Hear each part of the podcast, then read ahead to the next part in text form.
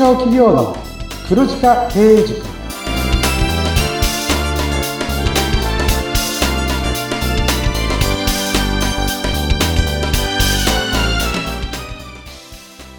こんにちは中小企業コンサルの久保木康明ですインタビュアーの勝木陽子です。こんにちは。この番組は毎年500人以上の中小企業経営者の課題解決の相談を受けている久保木さんが全国すべての中小企業を黒字にするビジョンを掲げて皆様からの相談に乗ります。久保木さん、今日もよろしくお願いします。あよろしくお願いいたしますはい。お休みの日もアクティブな久保木さんですが、最近はどんなトピックがありますか？最近ですねものすごく珍しいところに行きました、これ何かというとですね珍しいとこ？うん。自分のまあ息子がですねはい今。年大学に入学して、その大学の学園祭行ってきたんですよ。うわー、なんか、なんか珍しいというか、懐かしい感じですね。そうですね。私、学園祭に行くことってもうほぼなかったので、ええ。こう若い皆さんのパワーに圧倒されましたね。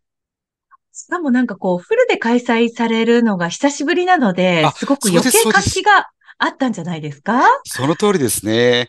私、は、あの、プロレスが実は好きで、はい。あの、いきなり門入って学生プロレスやってたんで、ほぼそこに時間を使ってしまったっていうのがあるんですけど、でも本当に活気づいていて、うんうん。私、印象的には本当に今の若い子たちってキラキラしてるなと思いました。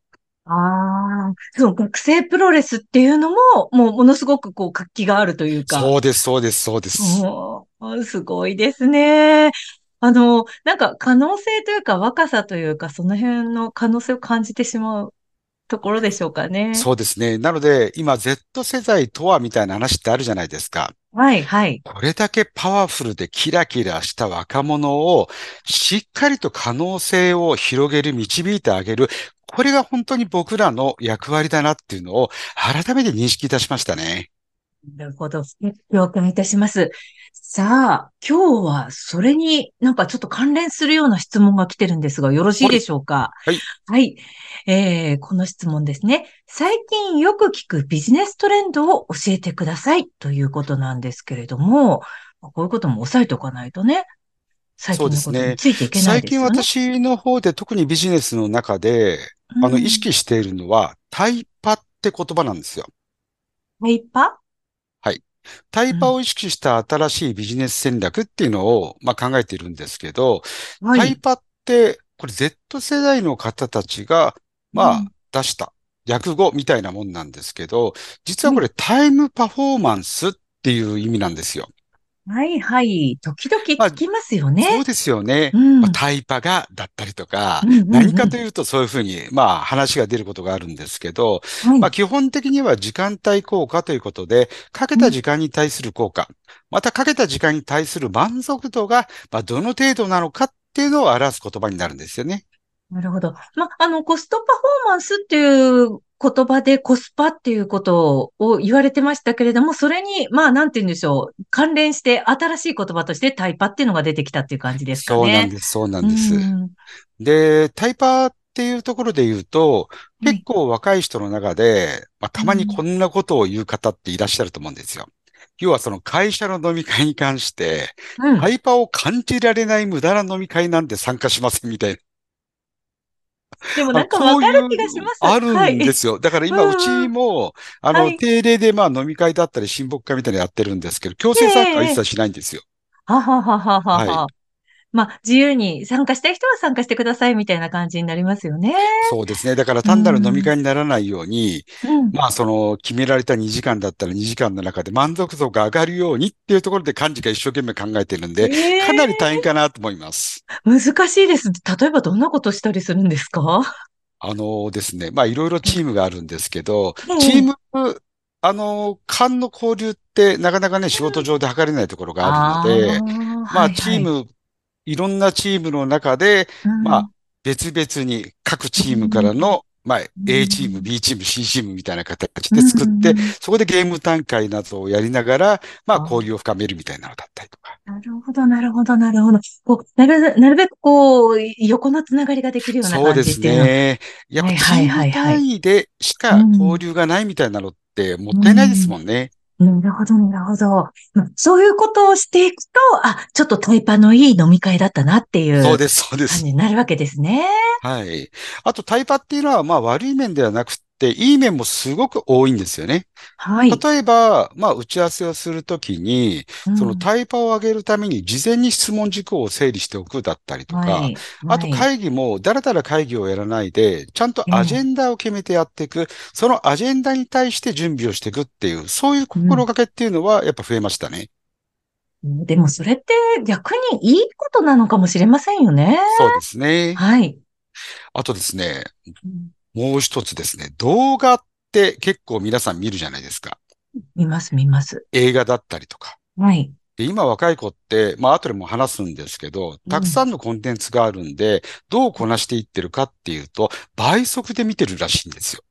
なんかそれ聞いて、聞いたことあるんですけど、すごくびっくりしたんですよね。はい。うん、ただ、若さなりの、それ特権ですよね。あの、私たちだと、あまりにも早いとなんか頭が追いつかなくなってしまったりしますから。なんか私もオンラインセミナーやっていて、なるべく聞きやすいようにっていうところと、うん。まあ皆さんの理解を深めるために、まあちょっとね、うん。スピードをいつもよりもか落とした形でセミナーお話をさせていただいてるんですけど、それをね、まあ若手の勉強会の教材で渡すんですけど、うん。みんなどうだった？っていうと、やっぱりね、みんな倍速で見てるらしいですよ。すごい。だから全然ね、あの、久保木さんの喋り方がゆっくりで聞きやすいとか、そういう感想って全くないんですよ。やっぱり若い方とそうでない方ってやっぱ違うものなんですね。そうなんですよね。なので、うんまあそういう人もいるってことで、なるべく僕の方もスピードをちょっと早めにしたりだったりとか、あと僕のポッドキャストっていうのも教材みたいな形でみんなに提供してるんですけど、最初に言われたのが、久保木さん、10分ぐらいにした方がいいですよっていう 一つの内容。ややっぱりね、20分ぐらいだえとえそもそも聞かないって言うんですよね。なるほど。でもそれもなんかわかる気がします。あの、はい若い人の言うことは間違ってないですね。そうですね。なので、そういう若い方たちの意見っていうのを参考にしながら、まあ、タイパーを意識してビジネス戦略を組んでるっていうのが最近の私です。そういうことですね。となると、具体的にね、どういう、その、なんていうのかな、戦略が考えられるかっていうのもね、ねまたね、後で詳しく教えていただきたいなと。でも、思いますまず、ここの戦略を考える中で、まあ、さっき和樹さんの方で、まあ、コスパなんて言葉が今まであって、うんこれにタイパっていうのが、まあ、加わるんですね、みたいな話だったじゃないですか。はい。結構ね、タイパとコスパを一緒くたにしてる方ってやっぱ多いんですよ。特に年配の方は。うーん。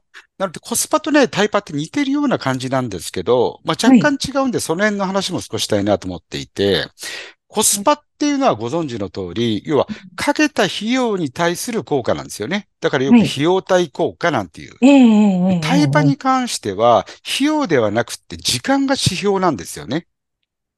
ああ、なるほど。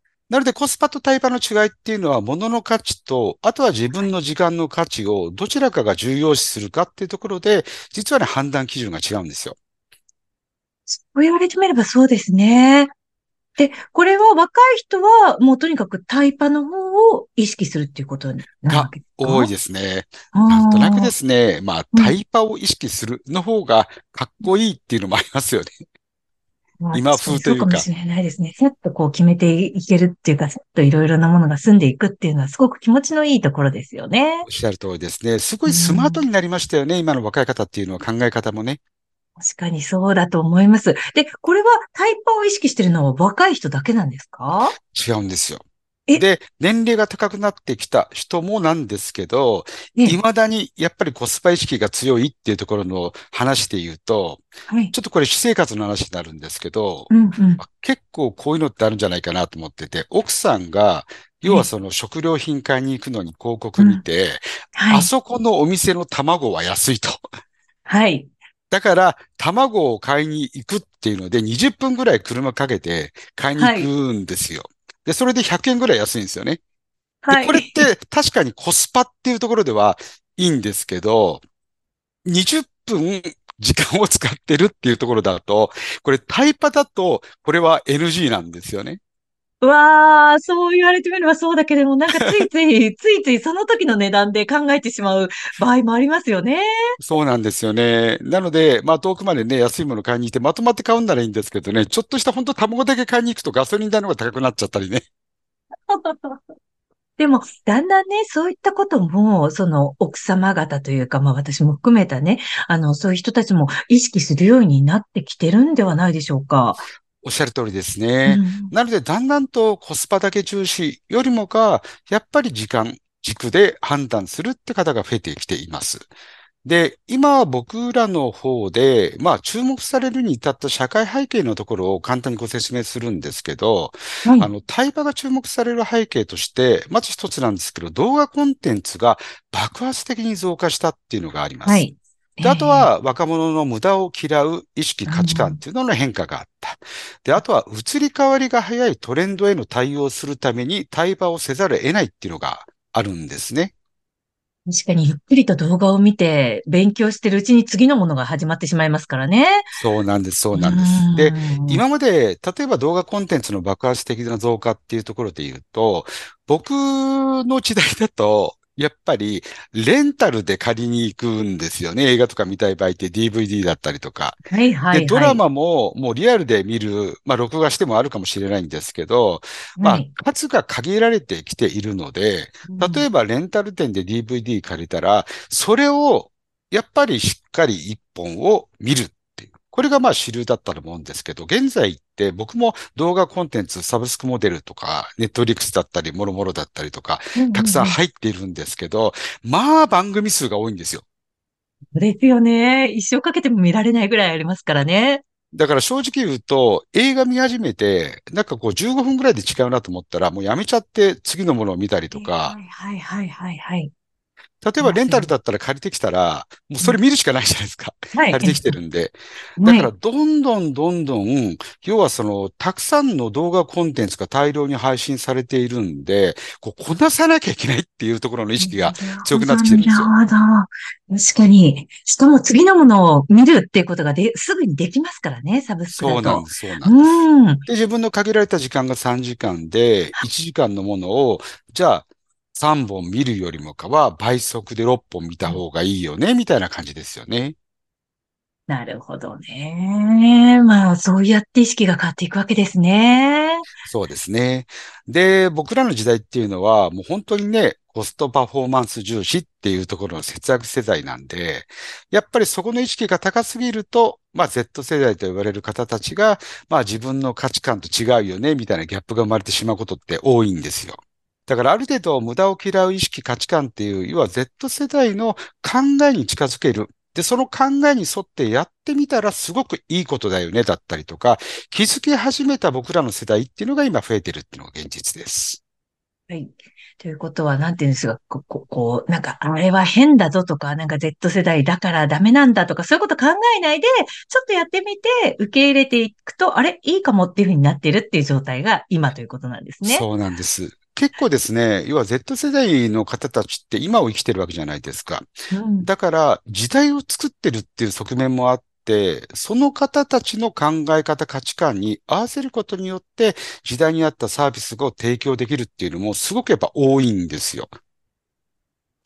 ということは、Z 世代をもうちょっと深掘りしていく必要っていうのもあるかもしれませんね。で、これからは、まあ、世代問わず、まあ、タイパ重視の時代ってことで、まあ、僕もね、何をやるにしてもタイパを考えて今やっているんですよ。先ほど言ったように、ポッドキャストって、まあ、あんまり長すぎてもダメだな。じゃあ15分ぐらいがいいのかな、だったりとか。はい。で、あと会議っていうのも、やっぱり無駄に長くやるべきじゃないな、だったりとか。あとは通勤時間ももったいないから、やっぱりテレワークっていいよな、だったりとか。うんうんうんなんかそんな形でですね、僕らっていうのは今考えて、今ビジネスを作ってるってところになります。はい。このテイパの話、すごく興味深いので、もうちょっとね、お話聞いていきたいなと思いますが、久保木さん、そろそろ Z 世代が もうそろそろ離れちゃいますね。終わりにしてっていう、そういう時間になっているような気がいたしますので、はい次回もちょっとタイパの話していただくことってそうですね。具体的に僕がタイパを意識して、例えばはい授業で何を考えているのか、うんうんあとは、やっぱりうまくいったビジネスってたくさんあるんで、そちらのご紹介をぜひ次回させていただけたらと考えております。はい、ぜひ聞かせていただきたいなと思います。えそして中小企業の黒字化経営塾では皆様からのご相談もお待ちしております。そして番組インスタグラムやノートもあるんですよね。はい。こちらの方にですね、どんどん問い合わせっていうのが増えておりまして、あの、本当に面白いビジネスだったり、まあ今日のテーマであるタイパを意識したビジネスっていうのも、どんどん新規でまあ、出てきているので、こういうものを具体的に案内するっていうところで、来年ぐらいはね、このポッドキャストにゲスト出演なども増やしていこうかなっていうふうには考えております。ああ、楽しみですね。ぜひ、あの、ノート、インスタ、インスタグラムなどチェックしていただきたいと思います。詳しくはね、概要欄をご覧いただきたいと思います。さあ、ということで、今日はここぐらいまでにしておきたいなと思います。中小企業の黒字化経営塾、お相手は？中小企業コンサルの久保木康明とインタビュアーの勝木陽子がお届けいたしました次回もお楽しみに